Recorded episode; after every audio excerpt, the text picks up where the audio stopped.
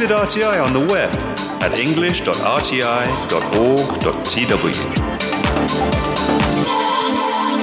Hello and welcome to Radio Taiwan International. I am Natalie. So, up this hour we have some poetry for you on Book of Odes and John and Shirley on Status Update. But first, join us for Here in Taiwan.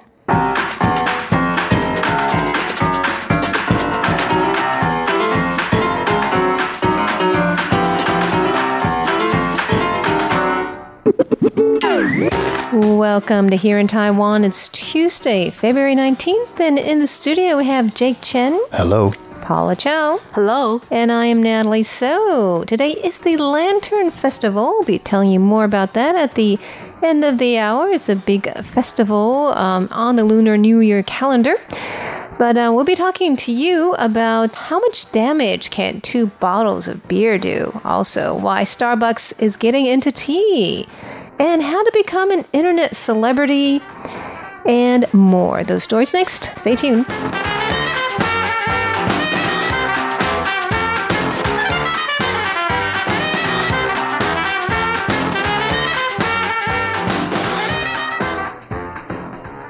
Okay, we got a trend here in Taiwan is that um, Starbucks and convenience stores are uh, getting into selling tea. I mean, they're really into coffee, obviously. Yep. But um, now they're also increasing their tea menu. And uh, do you guys know why? To cater more to a local audience? That's right. So, um, Taiwan is one of the places in the world where people drink more tea than coffee. Although, yeah, that's what I heard. Yeah. yeah, although we still drink a lot of coffee here. I think we have more coffee drinkers than tea drinkers in Taiwan, especially least, among the younger generation. Yeah, there's so many cafes, but tea is still more popular than coffee. So that's why Starbucks, even though it's known for its coffee, is getting into tea. Actually, um, there are 11 markets in Asia where people drink more tea than coffee. So I think they're doing this not only for Taiwan, but uh, for the tea drinkers in Asia. And uh, so, if you haven't noticed recently, they've been test marketing different handmade fruit tea based drinks. And um, they're also offering potted tea drinks, icy tea drinks, tea based sparkling drinks. And they're hoping that tea drinks will account for 20% of their sales and drinks. Well, that's a pretty substantial chunk, that right? Is, right? Like one one fifth. Do you guys ever drink tea at Starbucks? No, I haven't had tea for I guess for years. What oh, really? I usually do, do, is I have a usually have a cup of coffee early in the morning. Oh, so you have coffee? You're a coffee yes. drinker. Yeah. How about you, Jake? I do drink tea, but I think uh, it'll be interesting to see if Starbucks merely adds tea to its menu or change some of the vibe of the place because Starbucks is very sort of uh, urban trendy place, right? Like it, that, mm-hmm. that place just screams coffee. It's designed that way, but tea is a very sort of slow, like it's it's a much much slower paced drink in total. Like the vibe is different. That's true. It's more what relaxed or yeah. like a tea house. You would think you're staying there for a few hours, right? You, yeah, I agree. Pouring tea and let the flavor come out slowly. It's it's also somewhat of a social event if you want to make it to. Like you think coffee in the morning and tea in the afternoon for a reason. So um, yeah, if they really want want to cater to an audience, they, they might want to uh, sort of change some of the vibe of their brunches too. So, anyways, but it seems like you know a lot of the tea, tea drinks are kind of trendy, like uh, sparkling tea drinks. But they are getting into the traditional potted tea drinks, and also you know are very popular convenience stores, which are around every corner in, in Taiwan. And a lot of people go there for coffee, but yeah. they are also going to be doing pearl milk tea, which is very popular. It so, looks like Taiwan's um, convenience stores are taking every opportunity to make, to make money, money yeah. whatever makes money, basically. Right. Same thing with Starbucks. So, um, but you know, Taiwan is extremely famous for their bubble tea. So, and that's kind of like our national drink that we've been exporting to other parts of Asia, also to the US and Europe. So, you know that the Taiwanese actually drink about four to eight um, big, you know, servings of tea a month. You know, those drink stands that are all over the place with pearl milk tea and passion fruit pearl milk tea and green pearl milk tea. Yeah, I see that all the time, but I'm surprised it's only like four to eight servings per month. I thought that'd be per week. I mean, uh, the amount of you see people buying those all the time, right? That's true. And actually, there are over 20,000 tea drinks shops in Taiwan. Not so, surprising. yeah. So, anyways, young men make a big portion of the consumers. Yeah. So, that happens in my household. My kids are really into tea. I don't know why. so, anyways, um, so uh, this Asian tea trend is affecting a lot of even the uh, big global brands like Starbucks.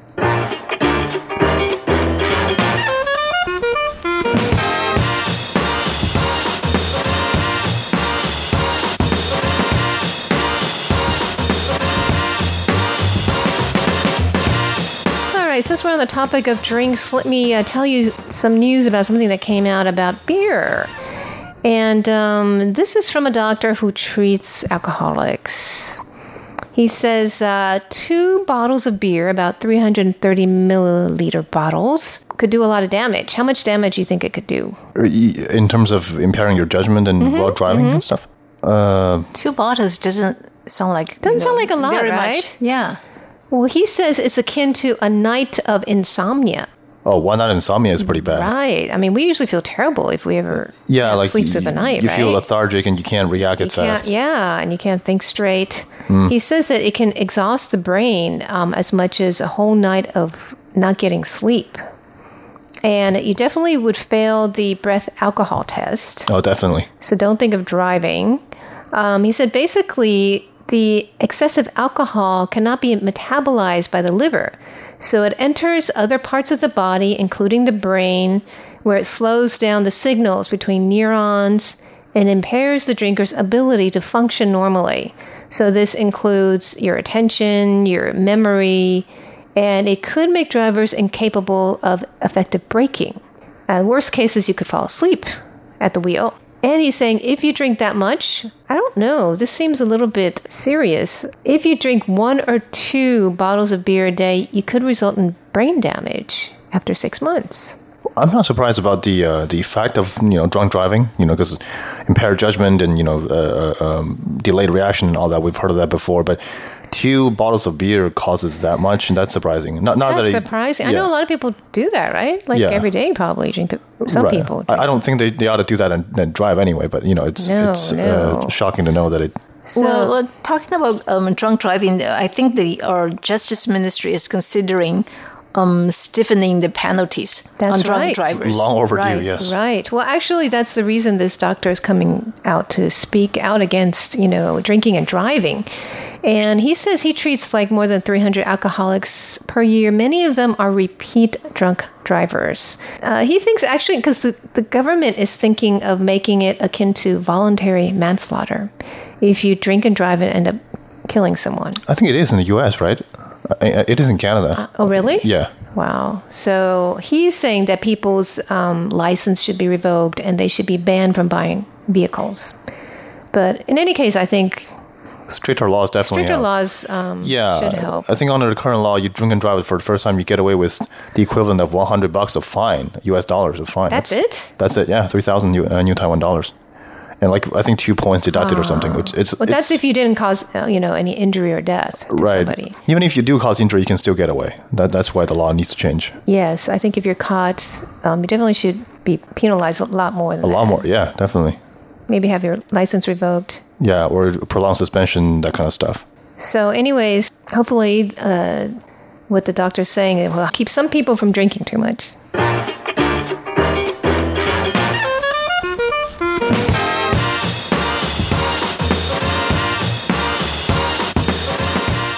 We recently covered a story where we discovered that young people, those under 20, not all, but most of them want to become an internet celebrity. At least that's the number one dream.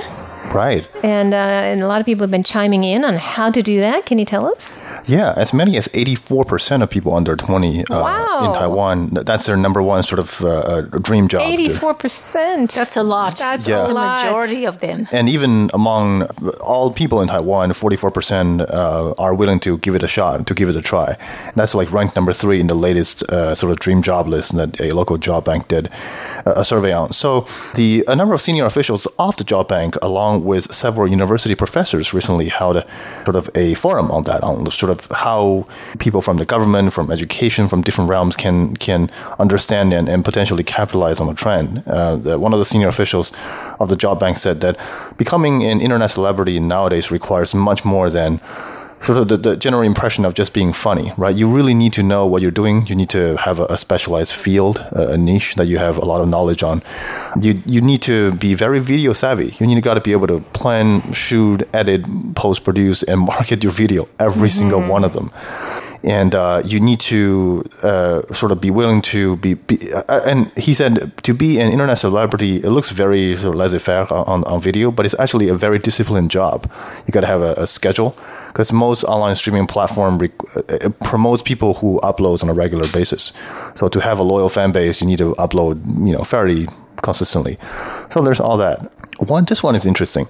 Uh, a, a, professor, the head of design from the Hsinchu University here in Taiwan, said that it, it, might not be a bad idea to embrace this newfound passion among youngsters. You know, this is surprising for me because I think I get the impression that a lot of people think, myself included, internet celebrity as a somewhat negative thing.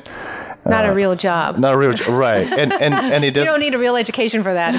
and it isn't. On average, it doesn't last more than one point something years. So it really right. At the, long, the on the longer end, you have if you have a career spending between five to seven years, that's considered very very long in internet years. Mm.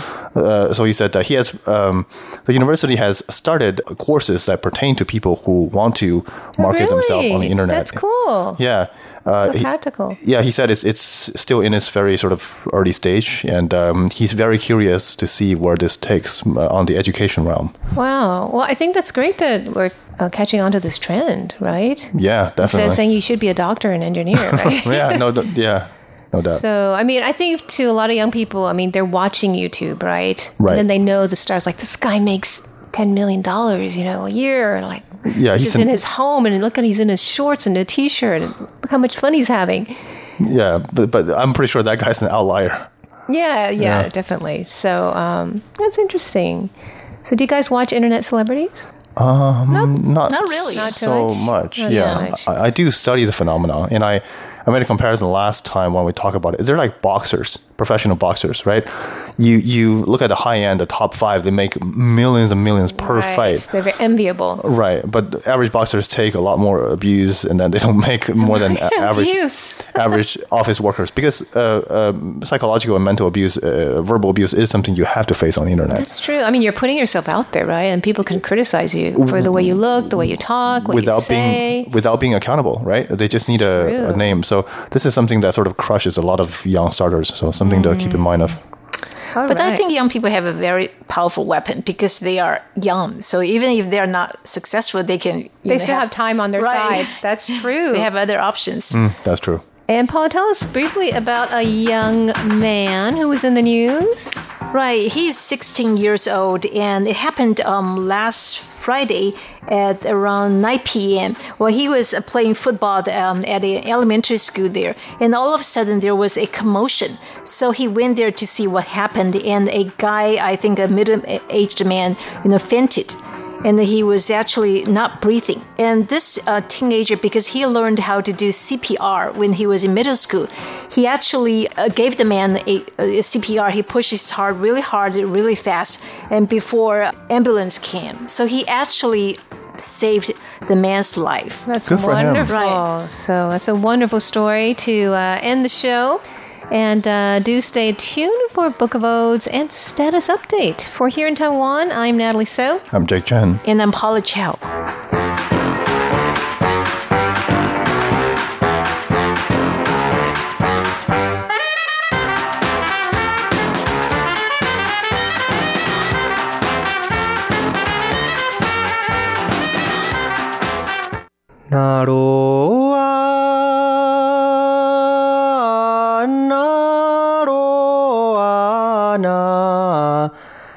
やないよやいやお Idini kumai baiwana kanatar to lengao. The sound of the Puyuma tribe on Radio Taiwan International.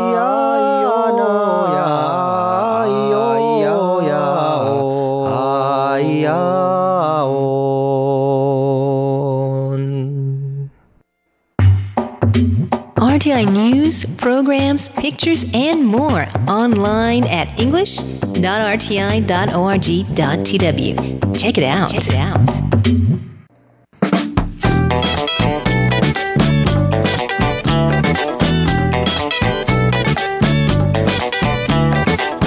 Welcome to Book of Odes. I'm Charlie Storer, bringing you poems by Taipei based poets recorded here at our RTI studios. Hello, uh, I'm Jonathan Piner. I am a poet, writer, human from Northern California, like uh, Bay Area, Napa, California. And I've been in Taiwan for about three, a little over three years now, teaching English and studying Chinese. And now I've gotten involved with uh, the Taipei Poetry Collective.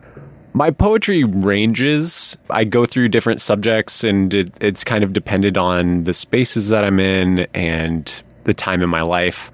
When I was in college, I was involved in this group called Poetry for the People, a course at UC Berkeley put on by June Jordan originally that dealt with many different aspects of self and um, especially for marginalized communities. Um, and I got involved in that class. And so that sort of influenced what I wrote about back then. Since I've been in Taipei, it's become much more observational. I'll write when I'm on the bus or write when I'm just kind of hanging out around Taipei and write what I see. Sometimes it has to do with nature, sometimes it has to do with how I'm feeling. So tell us about uh, some of the poems you're going to be reading for us today. Yeah, so this first one that I'll be reading, it's a poem that I wrote a little bit after I, I graduated, or actually it was on it was from my graduation day. My family came out from Iowa, and um, it was really special because some of them had never been to any of the coasts, and so they they'd never seen the ocean before. So this poem is about uh, focusing on my uncle when he kind of the first time that he had seen the ocean and how he interacted with it, just everything that I saw. This is called Ways to Discover the World. We wound the headland's face, mountain its wall to meet and celebrate with family from Iowa plains. Horizons sprouting corn and beans. They gazed across flat sea, feeling at home but for waves reflecting sun meridian dimming, wind swirling fog, specters, bridges, and Alcatraz. Breeze salted by ocean dew, seasons our hair in sweatshirts. Gliding boot soles across bubbling white pulp, my uncle shaves grooves in the sand, mounding each step's sandy outline, wet comparable only to summer's thunderheads crashing across the hills and his saturated lawn. His hands hang in his pockets, natural, humble steps acquaint him, tied before sea, washes halfway to his shins, soaks a dark blue latitude through his jeans. Delivered up the beach, socks squishing in soles, his mouth's corners curve a corn kernel's length, hidden behind his mustache.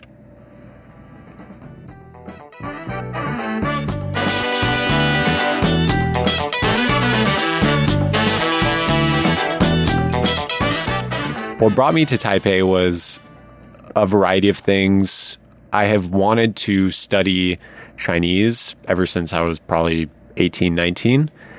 I always imagined I would go to Hong Kong or Shanghai or Beijing or something like that, just the the big cities.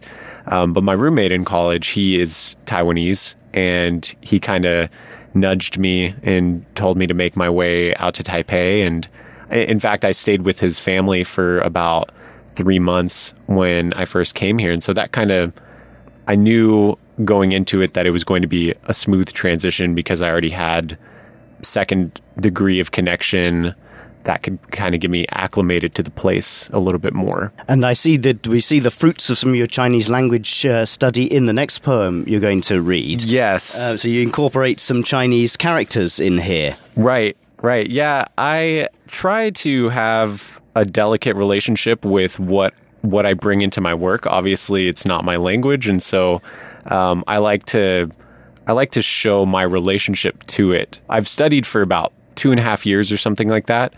And I do feel that I have a pretty nice grasp on the language, but in, in terms of putting it in my poetry, I'm still not quite comfortable uh, with that. But I do, I like to bring in kind of the the real world elements, the elements that I experience on a day to day basis. So, talk us through the Chinese characters that you use in this poem and maybe explain them for listeners who might not know Chinese. Yeah, yeah. So, the first line of every stanza, I have a Chinese character to go along with the word that I say. Um, and actually, it's just Tai, like uh, Taiwan or Taipei. Uh, the second one is Bei, which is, yeah, the second part of Taipei. And then the last stanza is Wan. So that's dealing with um, just different aspects of the name. Um, and then I also have uh, at the end of the first stanza, I am imagining standing at a bus stop, and for those in Taipei, we all know that uh, when you're waiting at the bus, it will have the number. So it'll have maybe five minutes, seven minutes. You can kind of gauge that, but then it'll say uh, in the Chinese characters, it'll say Fen Zhong, which is just, you can guess that it's minutes, but then there's also the second one that I use is Jijiang Jinjan. It means basically like the bus is about to arrive. Um, but when I first came to Taiwan, it was kind of, I was always wondering if that meant maybe it hadn't left the station yet. And so there's kind of this urgency that I would feel when I was reading the bus notifications to make sure that I was going to get on the right bus at the right time. This is called Rising. Tie, Tower, Eyes tire, 5 o'clock, swipe metro cards, main station throb city hemoglobin, circulating bowed heads shuffle out escalator exits where bus tires size up side gliding scooters, filing around its advertisement wall, closing in roadside. Glance schedule timers, count down arrivals, 285 bus Qifenzhong, 685 bus Jijiang Jinjan. Bei in the north. Look out. We've banyans in street boxes, green lines, city veins, atop balconies, succulents flower, yellow beak and eyes hop around rail, white underwings flutter to electric line, depart building canopy, tucked into basin, scan Yangming Mountains base and horizon's cloudline sorbet. One, wave Pacific wind still spring. One, dip, kelp within strait wanders godly flow, still await typhoon's wanton tail, sun wanes southern hemisphere. One, safe border from war, ocean best wall until thunderheads west wail, rest our backs on basin, watch the setting equilibrium.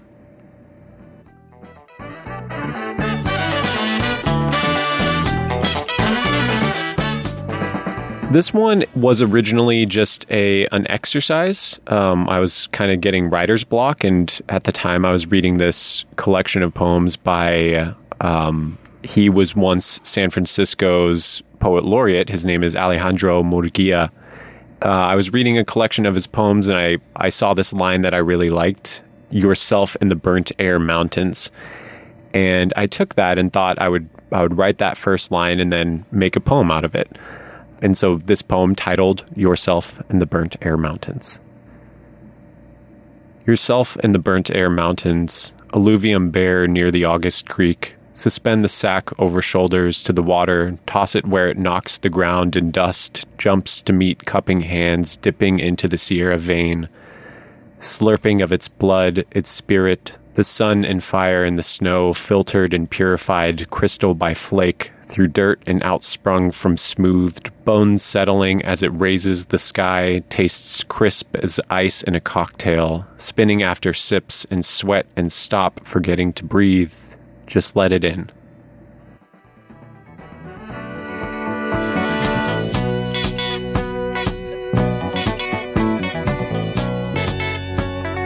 Thanks for listening to Book of Odes, where today my guest was Jonathan Piner.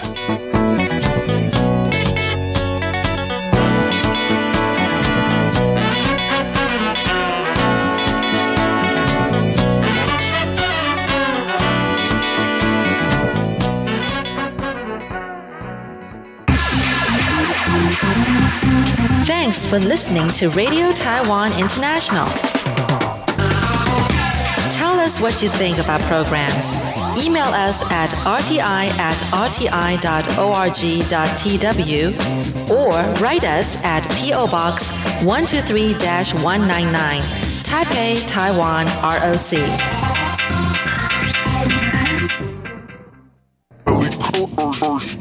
This is Status Update.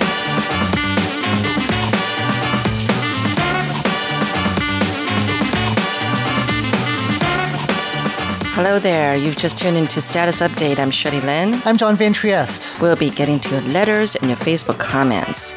And that's always something that we look forward to every Tuesday. That's what this show's all about. That is right. But before we begin, let's update our status. Let's How's update our status, yes. Yes. And I heard that uh, you actually made a trip outside of Taipei over the Chinese New Year's. Yeah, it's been a long time actually since I've gotten a chance to do much exploring, but uh, yes, I did. I went to the central city of Taichung, and the weather was fabulous.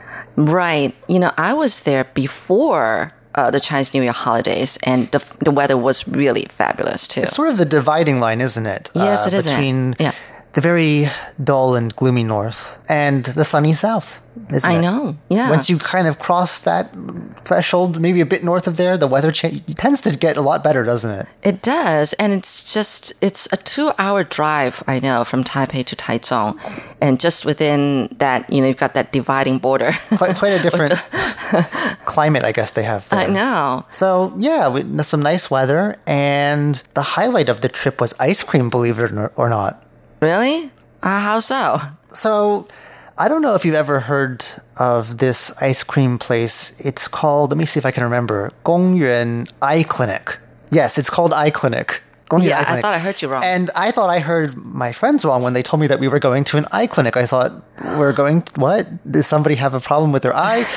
and so the reason behind this interesting name is that apparently it really, the building where the, the main ice cream shop is housed really was an eye, an eye clinic about I don't think maybe 80 years ago. And it's called uh, or in Japanese Miyahara because it was built during the Japanese colonial period by a Japanese I guess eye doctor or ophthalmologist Got it. and it's enormous though like I don't know how they must have had tons of patients because it's like huge I guess they've redone the inside and I think they've modeled it the look on the Hogwarts library it has a very Harry Potter feel to it so it's very it, it's definitely from another era you know and it's nice Yeah. to see them repurposing uh, so they that. kept the outside the way it is. It looks, I guess, I haven't seen Before. photos of Yeah. the old place. The place has as, as it Oh, used to look, but I okay, guess it looks more or less like it did. It's, anyway, we didn't actually get to eat in, you know, in What? that building because you couldn't get in. Oh, It was so full of oh. people, w you know, holiday makers and people on vacation that you there was no way in. So we had to walk a little way down to a different branch of this now it's in a chain store i guess also housed in an old building i think this one used to be like a bank the one that we ended up going to Okay, so probably about the same age maybe 80 years old and uh, also very nicely decorated but uh, again we we must have waited for 40 minutes in line wow. the thing about this, you know, you may say, what's the attraction? You know, the thing about it though is that they must have had at least 50 flavors of ice cream to choose from, including a selection of at least a dozen chocolates. And it's the kind of chocolate, it's like wine. Like they tell you where it came from, you know, the region and, you know, what percent of cocoa beans it is, you know, 70% of Vanuatu That chocolate. Like it's very high end stuff. And 50 flavors. Oh, uh, there was a big list of like tea ice creams and Mm-hmm. even like some like you know uh, Bailey's Irish cream. you must have a hard time deciding what you want. Well, I got three scoops. I was a bit greedy.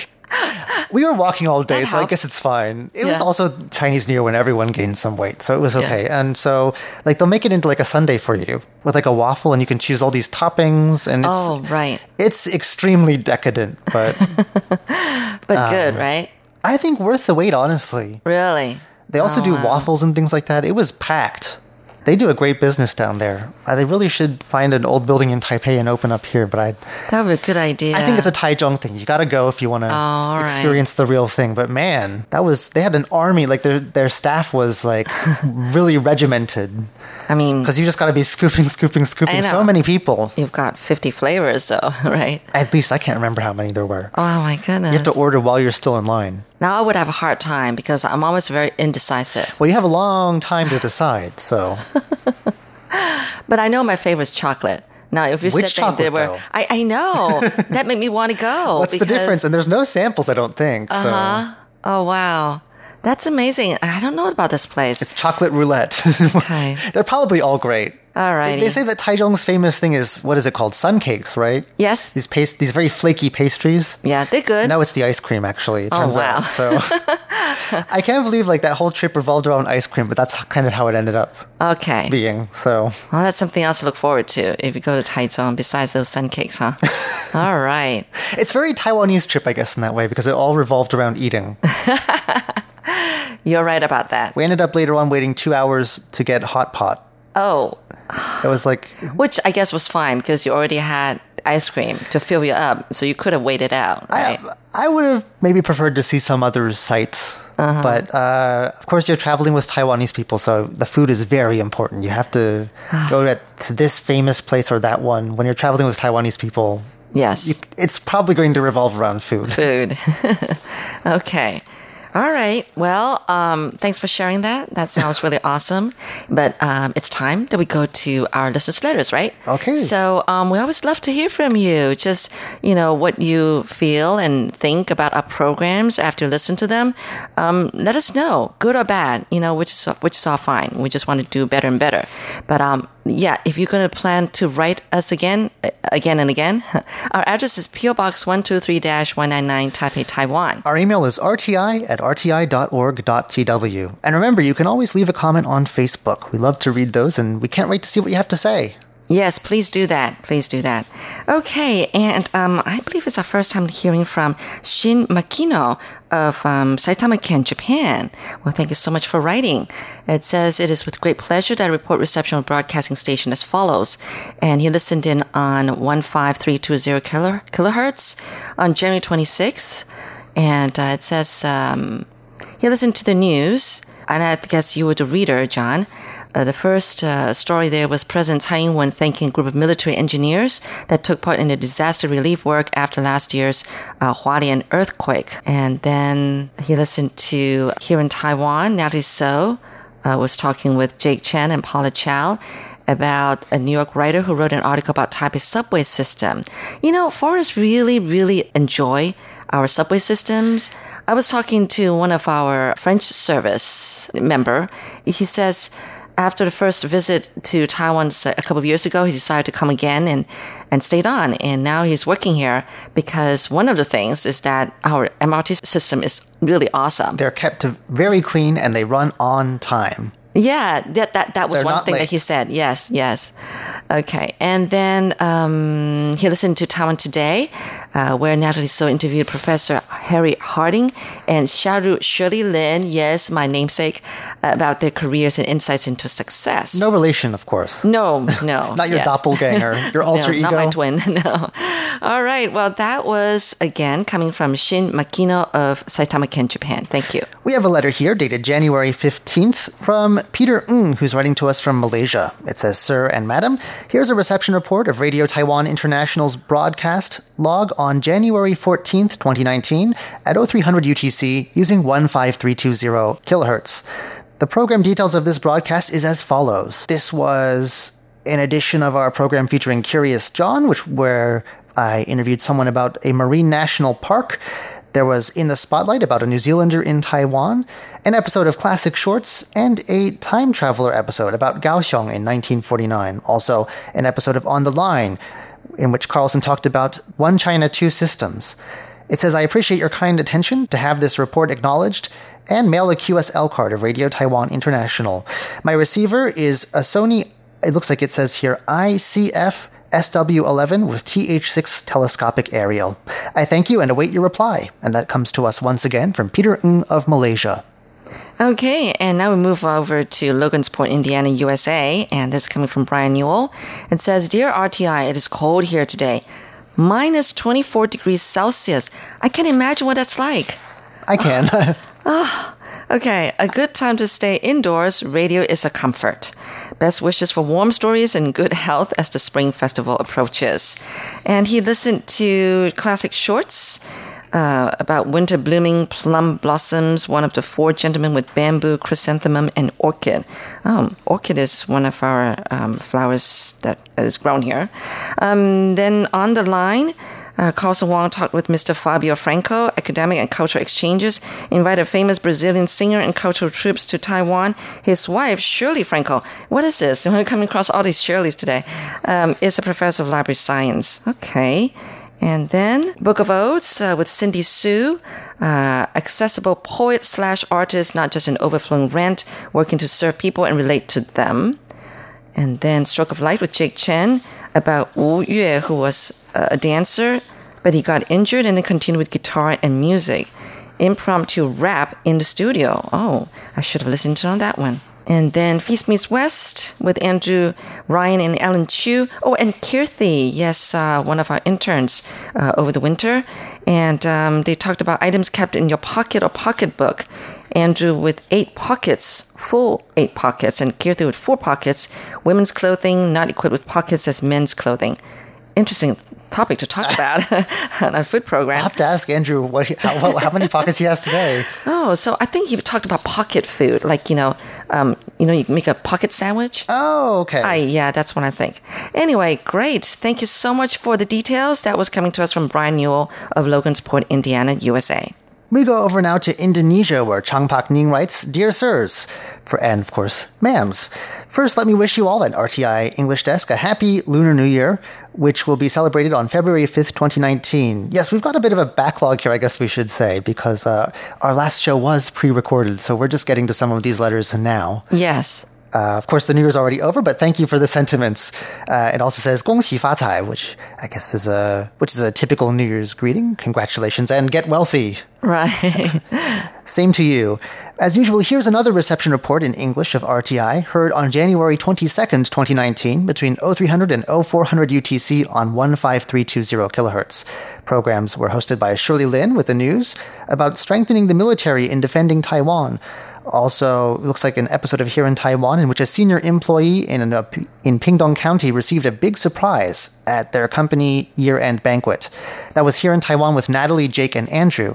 Uh, there was also an episode of uh, Book of Odes with Charlie featuring an artist and poet called Cindy Shu, a status update in which we announced the English service monitors for 2019.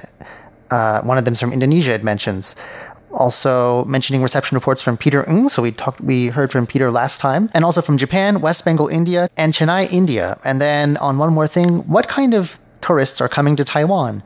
The SINPO rating was fairly average, 43333. It says my receiver is a Sony ICF 7600DS with a built-in antenna. Don't forget to QSL my January report. And thanks for sending me a verification card on December 19th, 2018. Uh, once again, 谢谢. Yours faithfully, Chang Pak Ning of Indonesia. All right, and now we move over to New Delhi, India. This is coming from Jayanta Chakrabarti. He listened in on January 29th at 15320 kilohertz. Reception quality was 43444. That's a little better. Um, some details of the news program. Taiwanese President Tsai Ing-wen, in a letter to Pope Francis, has called on China to recognize the Republic of China. Also, Taiwan to welcome the Eswatini foreign minister and the new Mongolian representative to Taiwan. And then there was uh, interesting cultural news. First on the Taipei Lantern Festival, and the other one on the work of renowned Taiwanese artist Chen Fengxian. Uh, to welcome the year of the pig, Chen has carved a miniature image of three pigs on a single grain of rice. Yes, yes. And um, this goes on to prove the prowess of the country's artists. Yes, very amazing. With warm regards from India. So that was coming to us from Jayanta Chakrabarti of New Delhi, India. Thank you so much for your letter. We go over now to the United Arab Emirates, where Munir KP is writing in from. It says, uh, Respected sir, and of course, ma'am, I accidentally tuned into you at 1656 hours on January 31st. Well, a very happy accident, I guess, then. uh, surprisingly, you could hear a fairly good signal from 6180 kilohertz. It was the contents from the Taiwan Today program. I finally heard the interval music, and thank you for listening to Radio Taiwan International and also with our website information and transmission details with targeted areas. The SINPO rating at that time was 45433. Uh, there's also some audio files, so thank you for those. And it says, Wish you a very happy weekend. Yours sincerely, Munir KP of the United Arab Emirates. It's a Facebook Roundup. Well, as I said earlier, uh, our last show was pre-recorded, so it, we've been away for a while. Mm. Actually, it's the first time we've sat down and recorded this show in a, in a few weeks, I guess. So we've got a bit of a backlog to get through. On February seventh, uh, there was a video about Tsai Ing-wen giving out red envelopes in her hometown. hometown, right. Uh, Luke Bramley wrote, How much?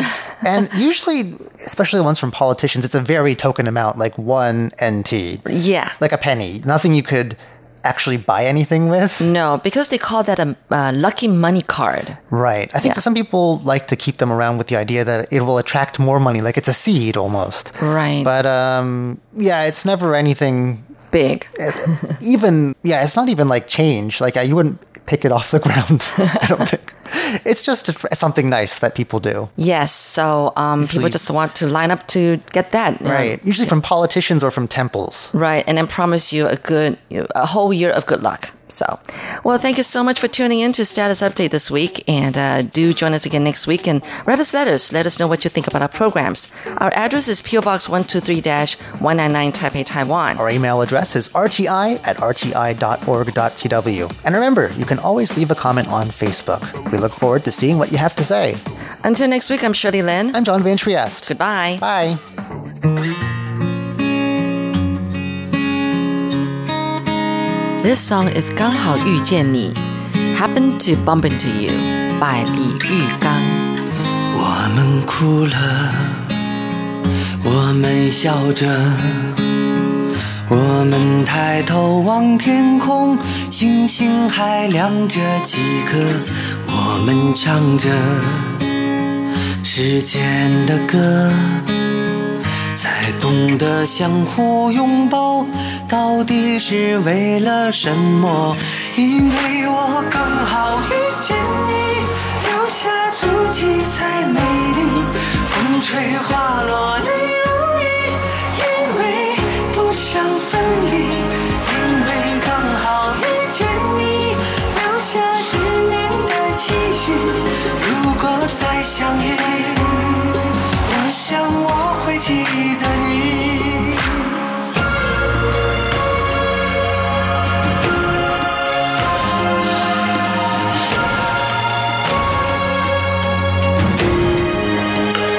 我们哭着，我们笑着，我们抬头望天空，星星还亮着几颗。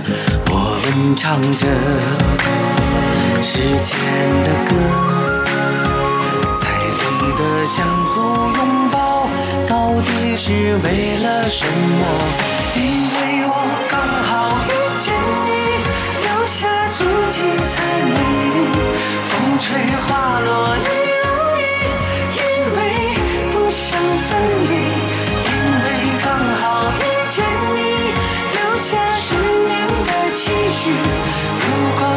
再相遇，我想我会记得你，因为刚好遇见你。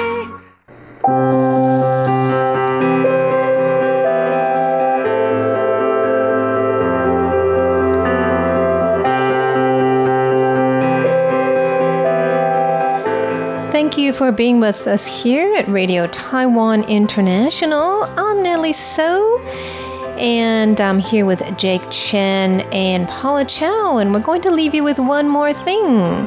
Well, today is the official Lantern Festival. It's the 15th day of the Lunar New Year. We are in the Year of the Pig. And uh, let me tell you a little bit about um, our Lantern Festival, which is going on in Pingdong. So, um, you know, every year it goes to a different part of Taiwan. Yep. And uh, every year there's something different about it. So, this year in Pingdong, one special thing is that they are featuring lanterns um, that you can see while you're on a cruise so that you can enjoy them on the sea. Um, that's because uh, there's some lanterns, you know, right near the water. They are featuring them in Dapeng Bay, also in Pingdong and Donggang, three different areas. And uh, Bay is a national scenic area. It covers, it's really big, like 42 hectares. So it's a coastal lagoon. It's a very beautiful. So you, you can see uh, lanterns uh, with the water. It's, it's actually quite a very beautiful experience. And over 500,000 people, even though it officially starts today, they had a soft opening over the weekend, and already over 500,000 people have attended.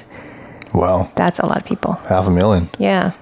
So also, it's the first year where they're not using a Chinese zodiac as the main lantern. This time, they're featuring their very local produce, the bluefin tuna, which uh, symbolizes abundance. And they have like shows every night, such as uh, acrobats and uh, a Korean drumming troupe, Spanish performers, and the youth theater. All kinds of exciting things happening at the Lantern Festival. Have you guys ever gone to the Lantern Festival? No? I have never been to you know a lantern festival before, but I I think I stopped by a place where the festival was held. So I did you know see some beautiful lanterns a couple years ago. Okay, yeah. You usually every city has their own version of a lantern festival. I mean, a smaller version. Yeah. Like right now at Taipei City Hall, I just was walking by it the other day, and there's this gigantic. It, it looked like Disneyland almost.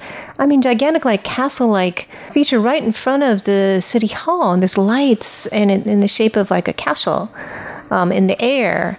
It's really quite magnificent, and there are a lot of people walking by. So that's on Renai Road.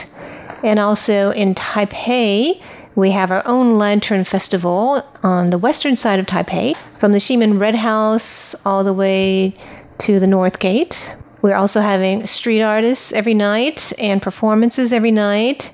And on the last day of the festival, which will be Sunday, there's going to be a two hour carnival parade, which will include the Tokyo Disney Resort Anniversary Special Parade. That's coming to Taipei. Performance troupes from Brazil, Italy, and Spain, and um, circus acts, and um, music performances by Golden Melody Award winning artists. A lot of things going on. Yeah, I think um, not to uh, put down sort of the, the the general Lantern Festival that goes on every year. The one that goes on in Taipei is normally as nice, if not nicer, because the abundance of resource that we have here compared to the rest of Taiwan. That's true. I mean, a lot of international groups are willing to Oh yeah, you know, that's perform here. their first stop, right? and the best singers, Yeah. right? often seen in Taipei, the uh, arena. So that's a fun thing to do this week. Yep. So, anyways, um, that's one thing to do. And if you're not in Taiwan, you can check it out online. We are online on English english.rti.org.tw. We will have videos and uh, pictures for you. You can check it out. But uh, thanks for joining us here today on Radio Taiwan International. I'm Natalie So, and do join us tomorrow for Ear to the Ground and Jade Bells and Bamboo Pipes. Thanks for tuning in. Bye now.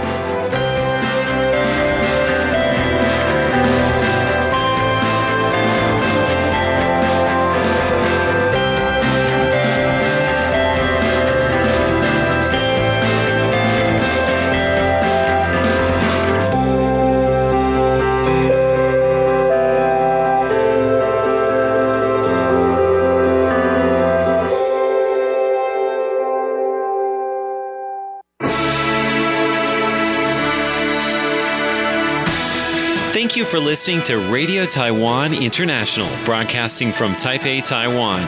Check out our website at english.rti.org.tw. Again, that's english.rti.org.tw for the latest news and features from Taiwan. You can also listen to our programs and watch videos as well. Our 60 minute English language program can also be heard every day at the following times and frequencies.